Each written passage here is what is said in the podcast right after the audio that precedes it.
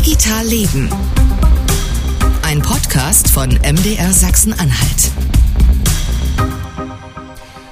Unser vorletztes Kapitel in der Märzfolge. Mit einem Wissenschaftler haben wir geredet, mit einer Krankenkasse, mit einem Arzt, mit einem Apotheker, mit einem Start-up haben wir darüber geredet, wo Sachsen-Anhalts Gesundheitswesen in digitalen Fragen steht, wo es gut läuft, wo es hingehen kann und vielleicht auch, wen man alles mitnehmen muss. Also ein Teil des Gesundheitswesens fehlt aber noch, der ist jetzt an der Reihe, die Krankenhäuser. Guten Tag, Dr. Peter Redemann.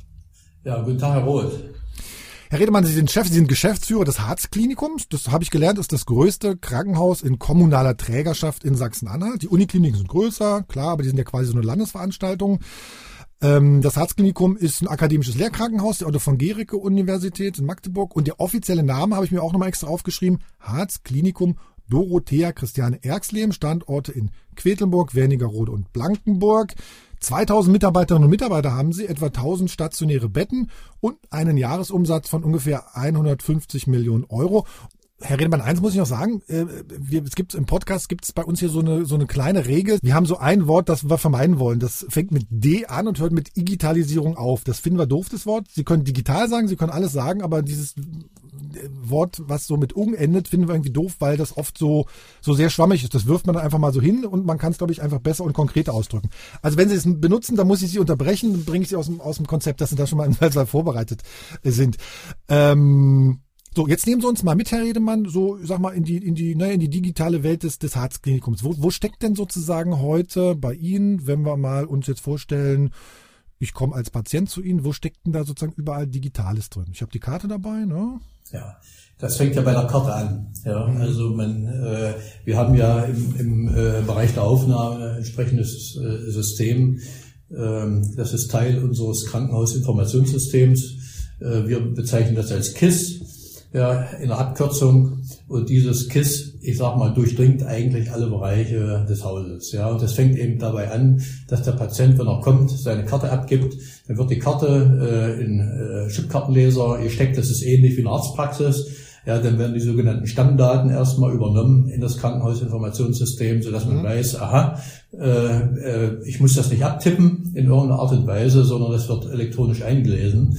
Und es wird gleichzeitig auch geprüft, wie ist der Versicherungsstatus dieses äh, Patienten. Ja, ist er tatsächlich versichert? Das ist also schon... Wie eine Arztpraxis. Genau, das ist auch ja Teil schon dieser Telematikinfrastruktur. Ja, ich sag mal so, der erste Dienst oder die erste Anwendung, die, die wir hier tatsächlich auch nutzen. Und dann gehen wir über die erste Untersuchung. Da muss ich, also ich muss sozusagen keine Zettel mehr bei Ihnen ausfüllen im Zweifelsfall, wenn ich schon bekannt bin.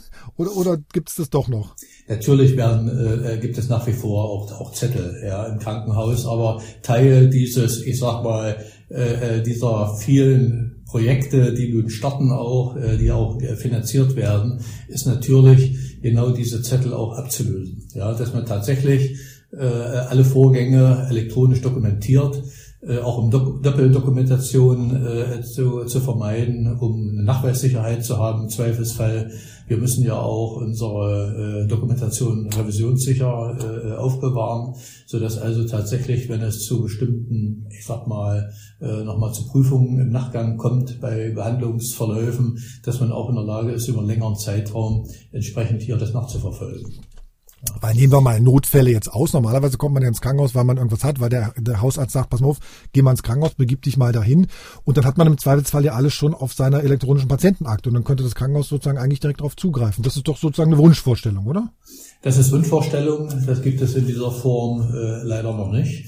Und äh, die Frage ist natürlich, wann tatsächlich diese Notfalldaten äh, auf der Karte kommen. Und ich sag mal, die Notfalldaten auf der Karte alleine reichen ja nicht aus. Man muss natürlich auch in der Lage sein, die einmal auf die Karte draufzubringen. Ja, das ist das eine. Wer tut das? Ja, äh, man muss sie auslesen können.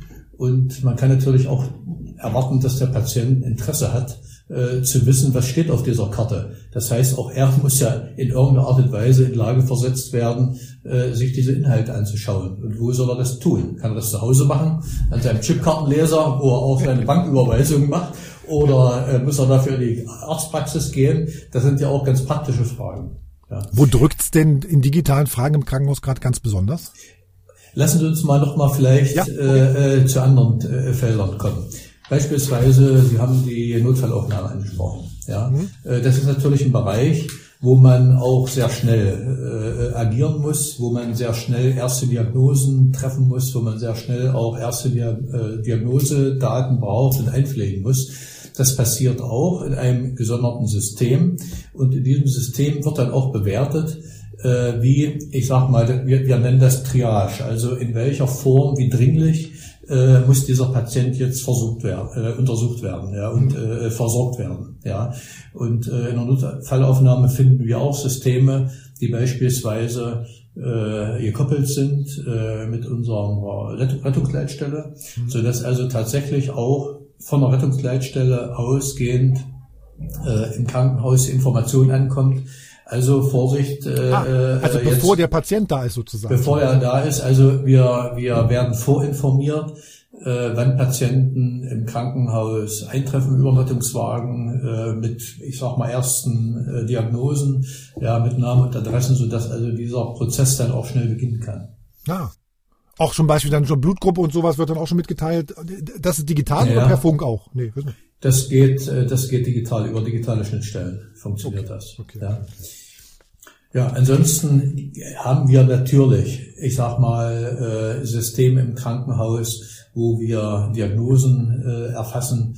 Ja, wir haben beispielsweise auch äh, sogenannte Stationskommunikation, äh, wo man also zwischen verschiedenen Bereichen des Krankenhauses äh, kommunizieren kann. Wir bestellen äh, Rezepte in der Apotheke über, über, den, über den Rechner. Die Laborbefunde werden angefordert und am Ende auch äh, ich sag mal, vom Labor dann zurückgegeben. Und äh, wir haben ja in jedem Stationsbereich, um es mal so zu beschreiben, äh, dann äh, Kolleginnen und Kollegen, die ja auch mit, dem Rechner, mit dem KISS arbeiten, ja, und dort, äh, ich sag mal, diese Informationen benötigen. Also die arbeiten ja auch aktiv mit dieser Technik. Ja.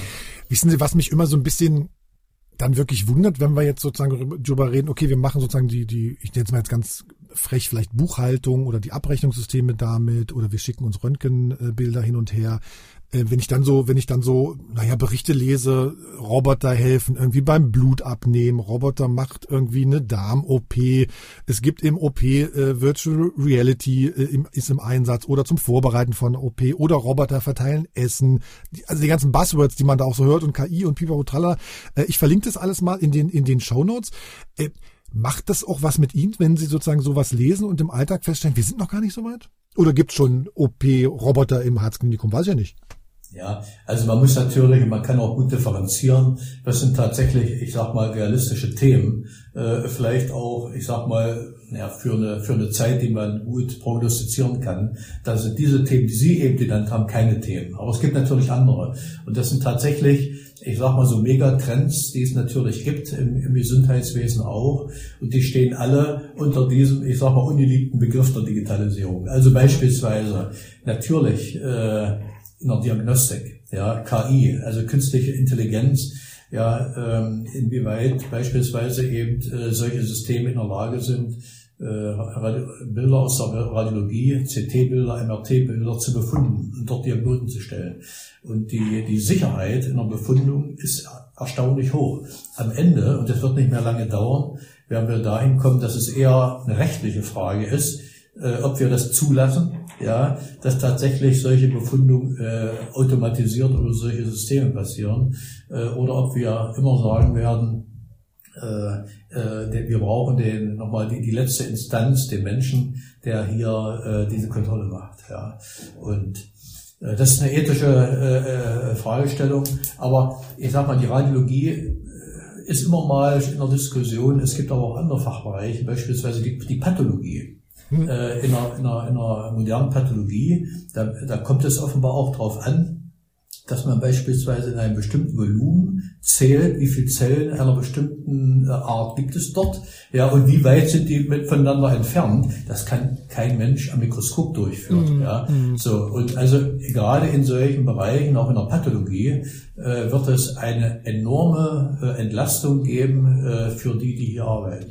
Sagen Sie doch mal, was ist denn sozusagen das, das, das ich will nicht sagen das modernste, aber was ist denn sozusagen das, wo Sie, wo Sie, was es am Herzklinikum gibt, wo Sie sagen, auch da sind wir eigentlich tatsächlich digital ganz weit vorn, weil ich glaube tatsächlich so solche Roboter, die wirklich Essen auf den Stationen irgendwie hin und her schieben. Ich glaube, sowas, sowas gibt es tatsächlich schon. Ich meine auch in Sachsen-Anhalt. Also zumindest gibt es in Restaurants manchmal schon mittlerweile. In Magdeburg gibt es ein Restaurant, die das macht. Also ich will jetzt gar nicht auf diese Roboter, auf diesen Roboter rumreiten, aber was ist denn sozusagen für Sie gerade das, wo Sie sagen, das, das ist richtig super, das haben wir gerade vor kurzem angeschafft. Äh, da sind wir äh, technologisch ganz weit vorn. Also äh, wir haben beispielsweise äh, schon über das Radiologiesystem gesprochen. Äh, wir haben tatsächlich jetzt an, an allen Standorten äh, eine Vereinheitlichung äh, unserer Systeme, der Software, die dazu gehört, so dass wir äh, über alle Standorte hinweg diese Befundung zum Beispiel hier, hier machen können und die Bilder äh, transportieren können. Ja. Äh, ansonsten laufen natürlich viele Projekte ganz aktuell äh, aufgrund der Fördertöpfe, die jetzt für Krankenhäuser auch zur Verfügung stehen. Und äh, wir sind hier intensiv daran, äh, ich sag mal auch neue Verfahren einzuführen, äh, gerade wenn es um Funddokumentation geht, um tatsächlich das Papier auch zu verbannen aus dem Haus. Mhm. Machen wir mal, schwenken wir sozusagen mal den Blick irgendwie aus dem Krankenhaus ähm, raus und auf die, auf die Branche, auf das Gesundheitswesen insgesamt. Wie groß ist denn Ihre, naja, vielleicht Verwunderung oder Verärgerung, wenn Sie so ein bisschen die Berichterstattung verfolgen rund um die elektronische Patientenakte, rund um das E-Rezept, was jetzt sozusagen ausgesetzt ist, die elektronische Patientenakte, die irgendwie jetzt von einer sehr überschaubaren Zahl von Menschen in Deutschland benutzt wird. Ähm, ärgert Sie das oder ist das das, wo Sie sagen, naja, wir stehen uns da selbst auf den Füßen oder sagen Sie, man muss da mehr Gas geben? Also so, was, was, was macht das mit Ihnen, wenn Sie sowas lesen? Ja, also mal abseits der Emotionen. Äh, also diese technische Entwicklung, die wir brauchen, die wir zweifelsfrei brauchen äh, in diesem Bereich, äh, die hätte schon vor 20 Jahren einsetzen können. Ja, und wir können nicht äh, jetzt, das ist natürlich schön, wenn wir jetzt in Größenordnung auch äh, finanzielle Mittel zur Verfügung äh, gestellt bekommen, ähm, äh, dass wir jetzt über Nacht sozusagen eine Entwicklung nachholen die über 20 Jahren nicht gut gelaufen ist. Ja, das, das kann man nicht abkürzen. Ja, und äh, das ist das, was immer auch die, ich sage mal, die Problematik ist. Wir brauchen kontinuierliche Entwicklungen und das passiert einmal, ja, in, das ist ja eine technische Entwicklung, also in der Technik selber. Mhm. Wir brauchen natürlich auch Systeme, die denken wir uns ja nicht aus. Ja, wir brauchen natürlich auch äh, Soft- und Hardware-Komponenten, die ganz einfach auch das äh, erfüllen, was wir brauchen ja, in der täglichen Arbeit. Ja, und äh, diese Entwicklung findet ja nicht bei uns statt, sondern bei, bei Dienstleistern. Ja, und die brauchen auch ihre Zeit dafür. Ja, aber für mich ist ein ganz wesentlicher Punkt, dass uns Standards fehlen. Ja, Standards, ja, die wir brauchen, um gerade in der Kommunikation, auch in der verteilten Struktur zwischen ambulanten und stationären Bereich, ja, wo wir schon vor vielen, vielen Jahren hätten starten müssen. Ich nehme als Beispiel immer hier äh, zum Beispiel unsere, unsere Funknetze. So, die wurden vor 30 Jahren, wurden diese Funknetze mal irgendwann äh, in dieser Form strukturiert, D-Funknetz, ja, D1, D2. Äh, das begann damit, dass man Standards festgelegt hat. Ja, so die, die, die Technik entwickelte die Übertragungsverfahren, die digitalen Übertragungsverfahren, aber ganz entscheidend waren internationale Standards. Diese Netze, die dann entstanden sind, das sind hochkomplizierte, rechnergesteuerte, verteilte Strukturen mit Datenbanken. Ja, genau das, was wir eigentlich in der Patientenakte brauchen. Wenn Sie mal gucken, wie das funktioniert, es funktioniert immer. Sie können Ihr Mobiltelefon zu jeder Tag- und Nachtzeit einschalten. Sie können sich ins Ausland bewegen. Ja, und was dort sich im Hintergrund abspielt, davon spüren Sie nichts. Und was auch dazu kommt, Sicherheitsmechanismen. Wenn Sie sich sozusagen mit ihrem Handy ins, in, in dieses Mobilfunknetz bewegen, dann werden Sicherheitsanforderungen äh, erfüllt. Sie, es gibt eine Autorisierung am System. Ja, ihre Daten werden verschlüsselt und das funktioniert. So, und das schaffen wir nicht, das schaffen wir tatsächlich nicht, äh, äh, haben das über viele Jahre nicht geschafft, solche Strukturen aufzubauen. Und äh, die Frage ist tatsächlich, ob ob man nicht auch eine Anleihe nehmen kann bei solchen, ich sag mal, bei solchen anderen äh, äh, Entwicklungen, wie man daran geht. Das kann natürlich Sachsen-Anhalt nicht machen. Das können, das können ja keine, genau, ja. Nein, das kann Sachsen-Anhalt, das ist eine nationale Aufgabe. Äh, wir haben es natürlich in Deutschland auch ein Stück weit schwieriger durch die äh, Sektorentrennung, die es in dieser Form in anderen Ländern äh, auch nicht gibt, wo es natürlich, ich sag mal, den großen Bereich der ambulanten Versorgung gibt, wo natürlich dann auch ganz andere, ich sag mal, Strukturen sich entwickelt haben, ja, wo viel auch dann individualisiert passiert in der Arztpraxis, wo der Arzt dann aktiv wird ja, äh, hier mal was ausprobiert, da mal was ausprobiert. Aber das sind ja nicht die Lösungen, die am Ende funktionieren in so einer, ich sag mal, in so einer großen Struktur. Ja, das Verrückte ist ja sozusagen, dass wir in Deutschland eben sehr komplexe Strukturen und Systeme haben, ne? aber dass, wenn wir jetzt alles sozusagen versuchen, digital zu verbessern, dass wir dann feststellen, dass uns dieses Komplexe da uns ein bisschen im Weg steht, ne? Weil digital verlangt eigentlich irgendwie, dass relativ die Strukturen relativ klar sind, wer entscheidet wann, wie, was und so. Ne? Das ist sozusagen mein, mein Empfinden. Ähm, ich würde mal sozusagen einem Schlenker, den wir auch noch machen müssen, wenn wir über Krankenhäuser im März 2022 äh, reden, die Frage natürlich irgendwie Corona. Wie, wie, wie schlimm war oder ist die Lage bei Ihnen gerade gewesen? Herr Roth, Herr Roth bevor wir dahin kommen, okay, habe, ja, bitte. habe, ich, habe ich noch ein, ein, Thema, was mir, was mir ganz am, am Herzen liegt. Dann los. Und zwar, ähm, gerade jetzt, wenn wir viele ich sag mal, viel Software einführen. Ja, ihr triggert durch, durch diese Förderung, durch die große Förderung, die wir nun kriegen, wo wir nun auch kurzfristig, relativ kurzfristig die Häuser was machen müssen. Jetzt haben wir das Problem, äh, dass dadurch für die Krankenhäuser natürlich die Gefahr besteht, dass hier ein, ich sag mal, ein Wunderzoo an Programmen, ja, die müssen ja installiert werden, alle, die müssen am Ende gepflegt werden, die wartet irgendwann auch refinanziert werden. Dafür braucht man ja Kapazitäten in den Häusern auch. Ja. Und, und Menschen, ja. wie viel, wie viel IT-Menschen haben Sie? Also wir haben, äh, das müssten wir ihm nochmal dann nach, also.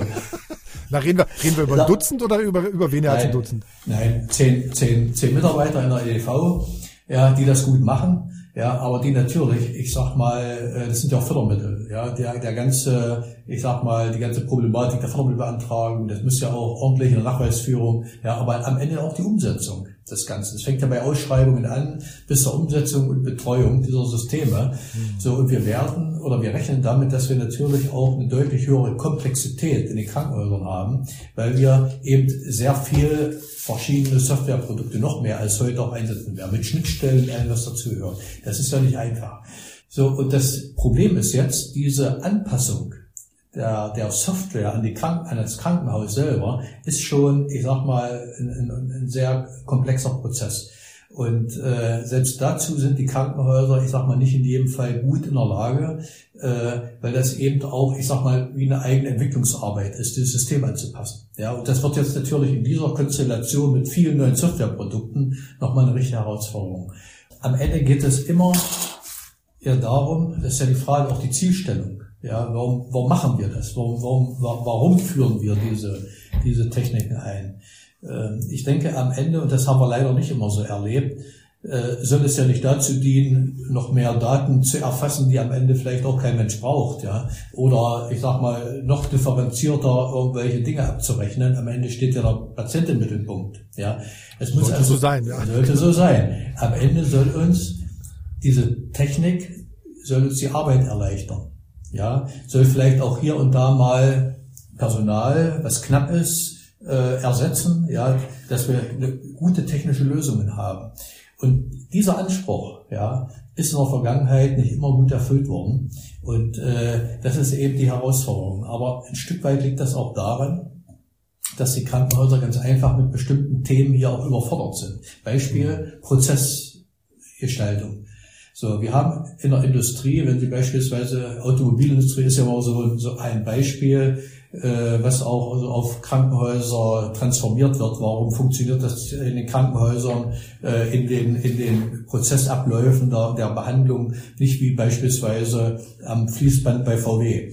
Äh, ja, das ist natürlich immer ein, ein äußerst schwieriger Vergleich, aber Fakt ist natürlich, die Industrie geht ganz anders mit Prozessen um. Das und dafür, Entschuldigung, und dafür gibt es, ich sag mal, äh, so salopp, in den Krankenhäusern eigentlich keine Kultur. Wirklich Prozesse, mhm. ja, äh, zu, so zu analysieren, dass sie am Ende auch in der Software gut abgebildet werden können. Nur wenn man das nicht tut, ja, dann wird man dieses Customizing, also die Anpassung der Software an das Haus, nicht gut hinbekommen. Und das ist aus meiner Sicht eine ganz wichtige Aufgabe, dass wir die Krankenhäuser auch fit machen, ihre Prozesse so zu beschreiben, dass wir das dann auch in, in, irgendwie in, in der Elektronik umsetzen können. Das, Sie haben ja gerade ein Wort benutzt, was total trifft. Das ist irgendwie eine Frage der Kultur. Wie geht man sozusagen mit, mit Sachen um? Das sehen wir in ganz anderen, anderen Bereichen auch. Ne? Was macht denn, was macht Amazon und Google? Die stellen sozusagen ihren Kunden total in den Mittelpunkt. Die machen alles sozusagen für den einzelnen Kunden. Und die Problematik, die wir, die Sie sozusagen beschreiben, gibt es natürlich naja, in einem meiner, na, ich will gar nicht sagen Lieblingsbeispiel, aber gibt's an Schulen natürlich auch. Was machen wir denn an Schulen? Da gehören eigentlich die Schüler in den Mittelpunkt und nicht irgendwie, müssen wir jetzt eigentlich zählen, wie oft die jetzt in der Pandemie nicht da waren oder müssen wir irgendwie zählen, äh, welche Noten die jetzt in der zweiten und dritten Klasse haben. Das ist so, ist, ist sozusagen so, so, so ein ähnliches System. Eigentlich geht's darum, was gehört eigentlich in den Mittelpunkt unseres Tuns in bestimmten gesellschaftlichen Bereichen, glaube ich. Ja. Da haben Sie recht.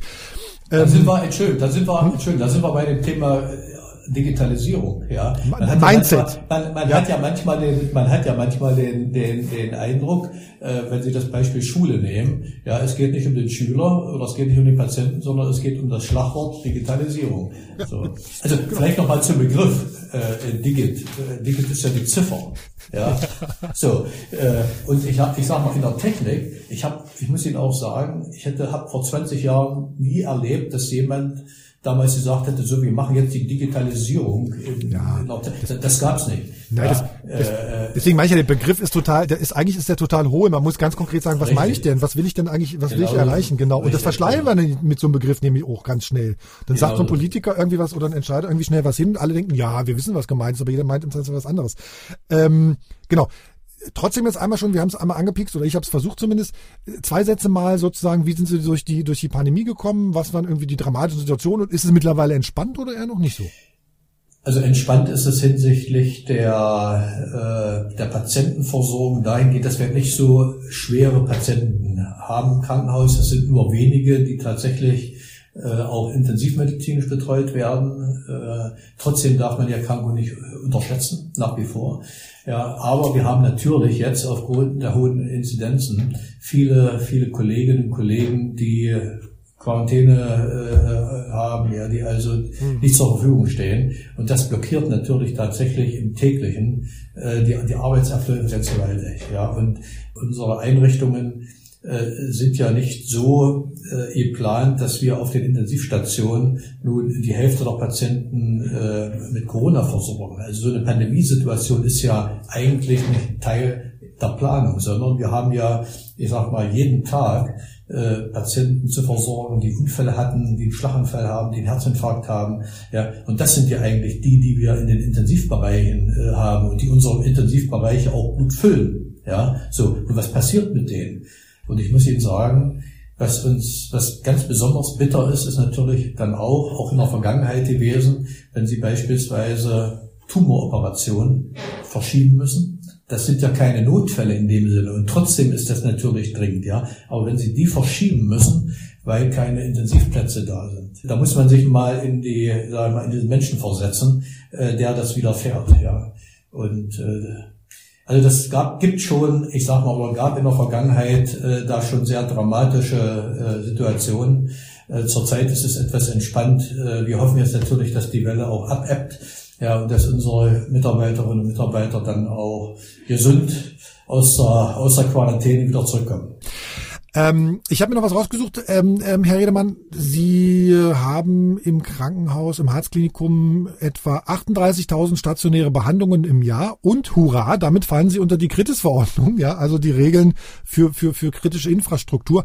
Was heißt das denn für Sie konkret? Also was, was, was sozusagen, Sie haben dann das BSI, äh, hat natürlich lange Listen, die man abarbeiten muss. Ähm, wie, wie, wie, wie stellt man sich darauf ein oder kam das tatsächlich, kam das sozusagen zeitlich eigentlich ganz gut? Es kommt ja parallel. Es kommt ja parallel äh, zu den anderen, ich sag mal auch, auch, auch Fördertatbeständen jetzt, wenn es um Krankenhauszukunftsform geht und, und solchen Themen. Ähm, wir müssen mal gucken, äh, auch wo, wo hören die, die Themen rein. Aber Sie haben recht. Äh, wir unterliegen auch den Regularien der kritischen Infrastruktur. Äh, das Thema ist ja nicht neu. Kritische Infrastruktur äh, gibt es ja in anderen Bereichen schon, schon immer, aber Krankenhäuser sind jetzt eben auch Teil. dieser, dieser Anforderungen, wenn sie bestimmte, eine bestimmte Größe überschreiten. So, das ist bei uns der Fall. Für uns bedeutet kritische Infrastruktur, dass wir beispielsweise mit einer externen Auditierungsgesellschaft, die, ich sag mal, äh, den Sicherheitsstatus des Hauses überprüfen. Da gibt es einen umfangreichen äh, Prüfkatalog, der wird abgearbeitet über mehrere Tage. Ja, dann wird das bewertet und äh, wir sind dann auch aufgefordert, äh, im Haus dazu, ich sag mal, eine interne Bewertung vorzunehmen. Wie schätzen wir das ein? Und äh, da gibt es über Wiederholungsaudits, äh, so heißt das, äh, auch die Möglichkeit, danach zu weisen, wie sich bestimmte ich sag mal, Dinge entwickeln. Also um es mal zusammenzufassen, äh, wir sind hier eigentlich der letzten Bewertung, die vor einem Vierteljahr stattgefunden hat, eigentlich mit, mit recht guten Ergebnissen dort auch äh, äh, rausgegangen. Dass sozusagen äh, kleinere Krankenhäuser nicht darunter fallen, das ist trotzdem ein bisschen komisch irgendwie, finde ich ja nach wie vor. Ne? Es kann durchaus passieren, dass die Regularien der kritischen Infrastruktur auch für alle oder auch für andere Häuser gelten. Zumindest das ist, ist das in der Diskussion, so viel wie ich weiß. Was ich bei so kritischer Infrastruktur immer also wenn ich da länger drüber nachdenke, frage ich mich die ganze Zeit, muss man da eigentlich irgendwie so ein bisschen paranoid denken können, was alles passieren könnte? Ne? Ich habe mal sortiert, wir haben im vergangenen Jahr äh, eine längere Folge mal, mal gemacht, Folge 38, Cybersicherheit und kritische Infrastrukturen, ähm, kann man nochmal reinhören. Äh, und da auch so ein paar Sachen äh, auseinandergenommen mit IT-Sicherheitsexperten aus, aus Halle. Ähm, man kann sich ja ganz verschiedene Szenarien in, in so einem Krankenhaus vorstellen. Ne? Es ist erstmal ein offenes Haus, man kann überall hingehen. Äh, man kann im Zweifelsfall auf so einen Computer blicken, wenn die Schwester in der Station oder der Krankenpfleger, die Krankenpflegerin auf der Station gerade unterwegs ist, nicht hinterm Computer sitzt oder jemand steckt im Patientenzimmer seinen Rechner irgendwie an eine der Dosen oder irgendwie versucht über so ein Medizingerät mit einer alten Zulassung und alter Software reinzuschlüssen oder äh, was passiert eigentlich mit dem Abfall aus dem OP, wenn der nicht abgeholt wird oder was passiert eigentlich, wenn das Labor, die Pathologie nicht mehr arbeiten kann und im OP darauf gewartet wird, äh, dass man ein Ergebnis für so Tumoruntersuchungen zum Beispiel hat, wie Sie es angesprochen haben. Oder was passiert eigentlich, wenn man jetzt sowas liest wie dieses Open Source Gerüst Log4j, wo sozusagen Lücken entdeckt werden und keiner weiß, wo steckt eigentlich dieses Open Source Ding drin. Also mu muss man eigentlich tatsächlich so ein bisschen immer den Worst Case mitdenken und so ein bisschen paranoid sein, was könnte uns eigentlich passieren? Ja, also ja, und so wie Sie, so wie Sie das beschreiben, ähm, äh, wirkt das zunächst tatsächlich erstmal erschreckend. Aber die Kolleginnen und Kollegen im Haus, die sich damit beschäftigen, ja, jeden Tag, und das sind ja auch die, die Kollegen von der Uni äh, dort gewesen, ja, für die ist das Alltag. Die kennen das. Ja, auch Themen ein Stück weit abseits äh, der EDV, wenn es um solche Fragen geht, Abfallentsorgung und was man da alles, was da alles möglich ist das sind Themen, die uns genauso gut bekannt sind. Mhm. Ja, und das gehört da rein, das gehört tatsächlich in den Katalog. Ich muss Ihnen aber auch sagen, äh, manchmal hat man den Eindruck, äh, die Welt wird immer wieder neu erfunden. Andererseits ist natürlich auch so, wir haben für Krankenhäuser natürlich auch eine Katastrophenplanung. Ja, mhm. es gibt ich sag mal, äh, äh, Themen des Brandschutzes. Ja, mhm. es gibt es gibt den sogenannten Massenanfall von Verletzten. Ja, es gibt auch mal wie für andere Einrichtungen, ich sag mal Sondersituationen, die in solchen, ich sag mal Plänen natürlich mit berücksichtigt sind. Und das ist genau das ist genauso ein Thema, was sich dort einreiht. Ich glaube sozusagen, wir werden da einfach gerade als als als als Menschen, als Gesellschaft ein bisschen ähm, also wir passen da, glaube ich, gucken da, glaube ich, mehr hin als, als in, der, in, in der Vergangenheit. Ne? Wobei, ich wobei, Entschuldigung, das muss auch sein. Also das muss auch sein, tatsächlich so, wenn wir beginnen, äh, äh, digital Daten zu übertragen, zu speichern, zu verarbeiten, äh, da kommen völlig andere Fragestellungen äh, auf den Tisch als das, wenn, wenn man wenn man mit Papier arbeitet. Ja. Und auch auf jeden einzelnen Mitarbeiter, ne? Das Beispiel mit der Schwester, die gerade mal eben jemanden versorgt und dann ist das, ist der, ist der Bildschirm oder der Rechner sozusagen nicht gesperrt. Das ist ja ganz, das ist ja, das ist ja nichts, nichts total Ungewöhnliches. Das also das Thema Sicherheit, das ja. Thema Datensicherheit ist integraler Bestandteil dieser gesamten Problematik, wenn man wirklich äh, nachhaltig diese, ich nenne nochmal diesen Begriff Digitalisierung. Äh, Nein, äh, nicht.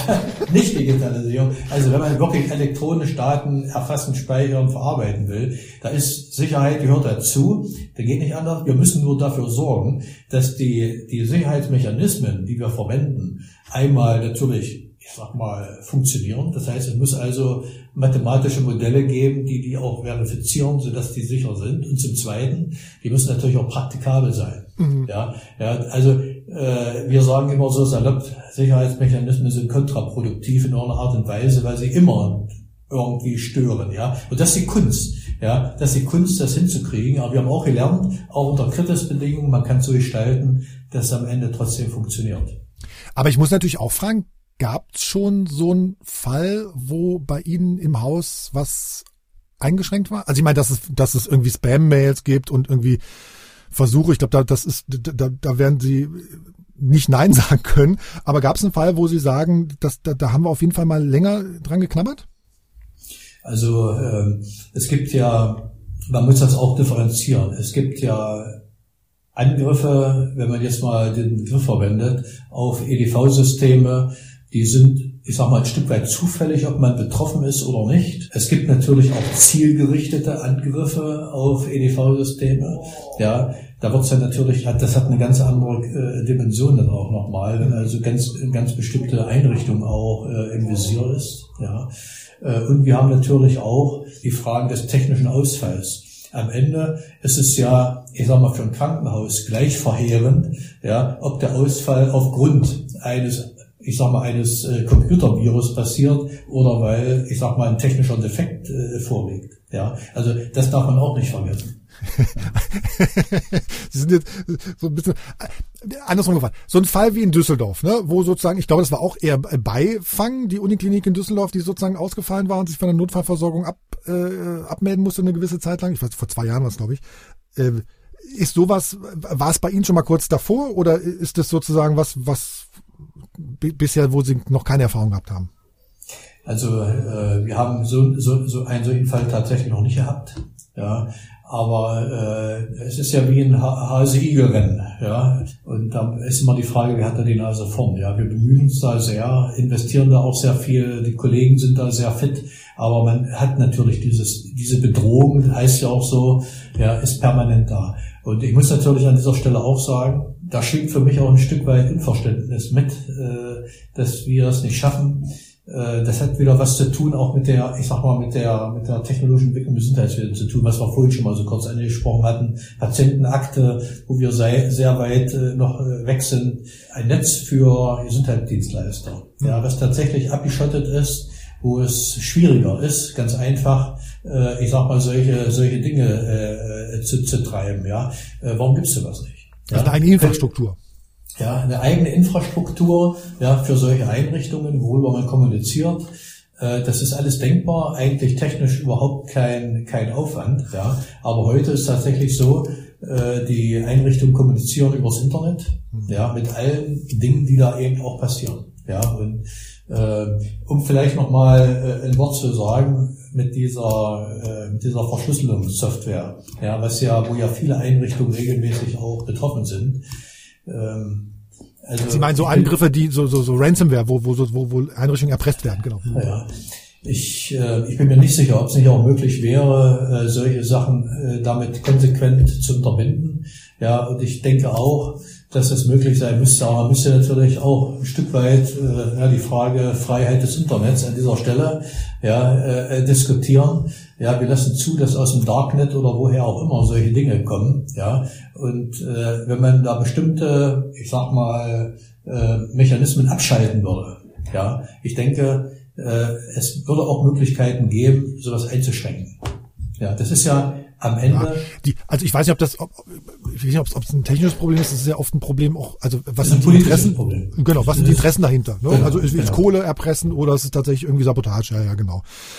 Ähm, ich ich würde gerne mal nochmal sozusagen ein bisschen konkreter zu Sachsen-Anhalt ähm, zurückkommen. Wir haben mit mehreren Leuten ja gesprochen und da war auch immer mal so ein, so ein Thema, ähm, das Stichwort Versorgung im ländlichen Raum. Das wird immer schwieriger.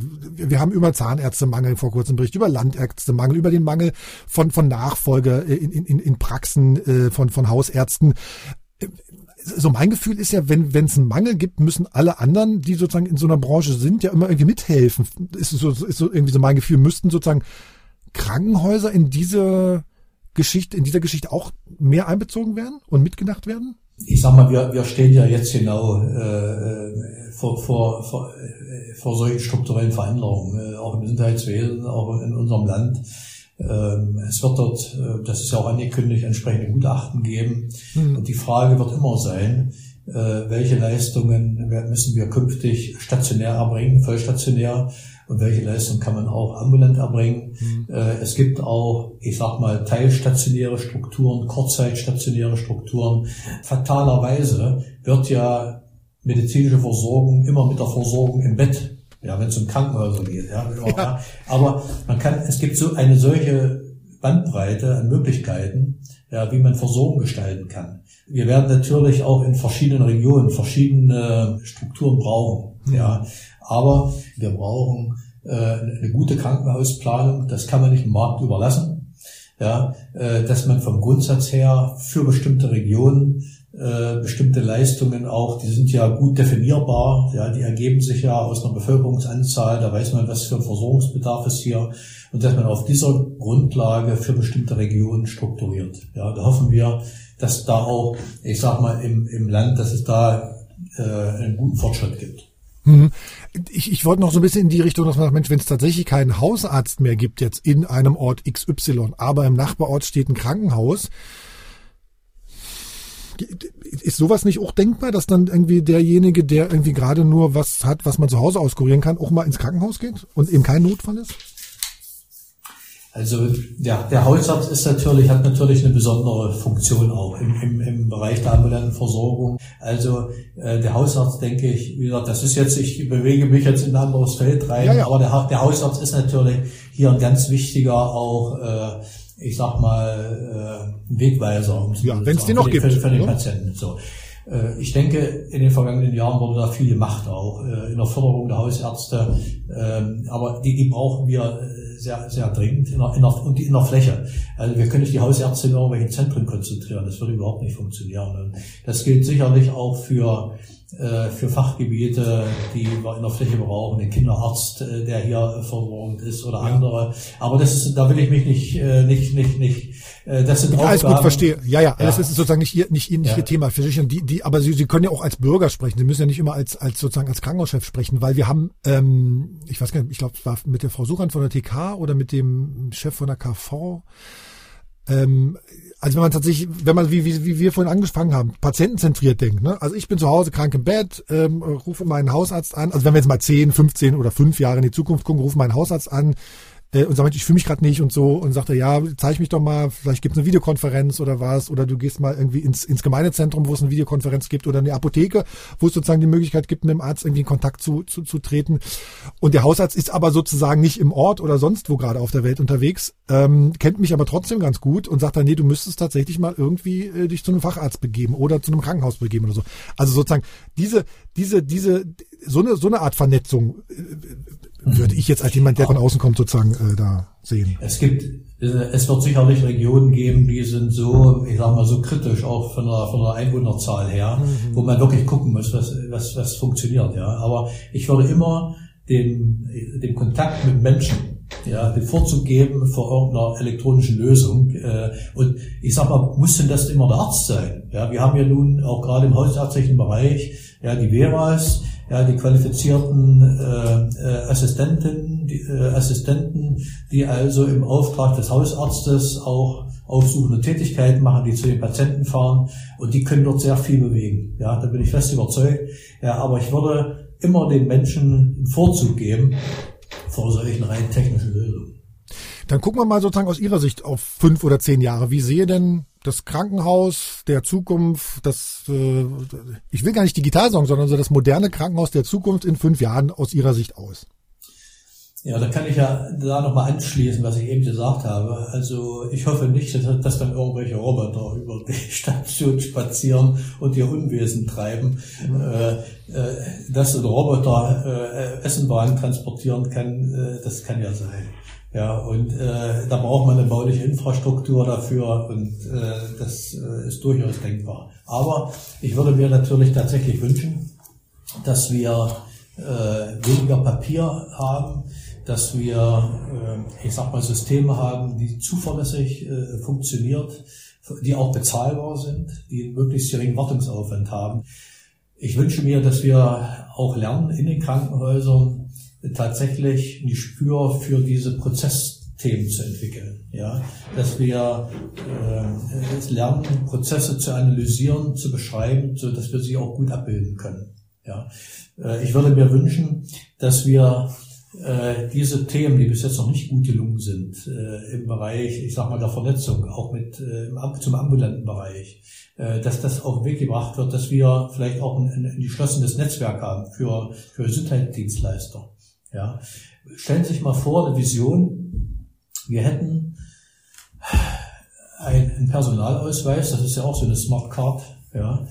Und eigentlich braucht man doch, um seine äh, seine Identität nachzuweisen, nur einen Personalausweis. Sie brauchen keine Krankenversicherungskarte, Sie brauchen äh, keine, keine Sparkassen- äh, oder Kreditkarte. Eigentlich reicht der Ausweis aus, um nachzuweisen, wer Sie sind. So. Und äh, mit diesem mit diesem Werkzeug sozusagen können wir alles machen. Wir können wählen, wir können einkaufen, wir können uns beim Arzt sein. Ja, das, das wäre doch mal eine Entwicklung. Ja. Und warum, sagen Sie nicht den Kranken, sagen Sie nicht den Krankenkassen, die Millionen in die elektronischen Patienten äh, über die, in die Gesundheitskarte investiert haben. Ja, ich sehe das, Sie haben total recht. Also ich, es ist mir unverständlich, warum sozusagen, wenn die Krankenkarte nicht funktioniert bei meinem Arzt, wo ich regelmäßig hingehe, warum der dann sagt, du musst mir die trotzdem nochmal irgendwie bringen jetzt im Quartal. Ne? Herr Redemann, gibt es denn für sowas Austauschmöglichkeiten im Land? Also dass man solche, ich, ich will gar nicht sagen, dass man so mal spinnerte Ideen macht, sondern dass man sozusagen sich trifft und sowas mal bespricht, ohne dass jemand erstmal Interesse daran hat, ich will da äh, in deinem Betrieb was machen, du äh, kommst hier nicht in meine, in meinen Bereich rein. Gibt es so, so einen offenen Austausch denn im Land? Also es gab in der Vergangenheit durchaus äh, Treffen auch im Sozialministerium äh, mit dem, äh, auch mit äh, gemeinsam auch mit dem, äh, mit dem der KV, wo wir über solche Digitalisierungsthemen gesprochen haben. Ähm, ansonsten über, über unsere Krankenhausgesellschaft äh, gibt es natürlich auch regelmäßig Fachthemen, die wir besprechen. Die Frage ist natürlich dann auch, wer, wer kann eine Vorreiterrolle übernehmen? Äh, ja, wo kann man das ein Stück weit bündeln? Ja, das muss sich ein Stück weit nun, nun herausstellen sagt Dr. Peter Redemann, Geschäftsführer, Chef des Harzklinikums. Vielen Dank, Herr Redemann. Vielen Dank, Herr Roth. Digital Leben. Ein Podcast von MDR Sachsen-Anhalt.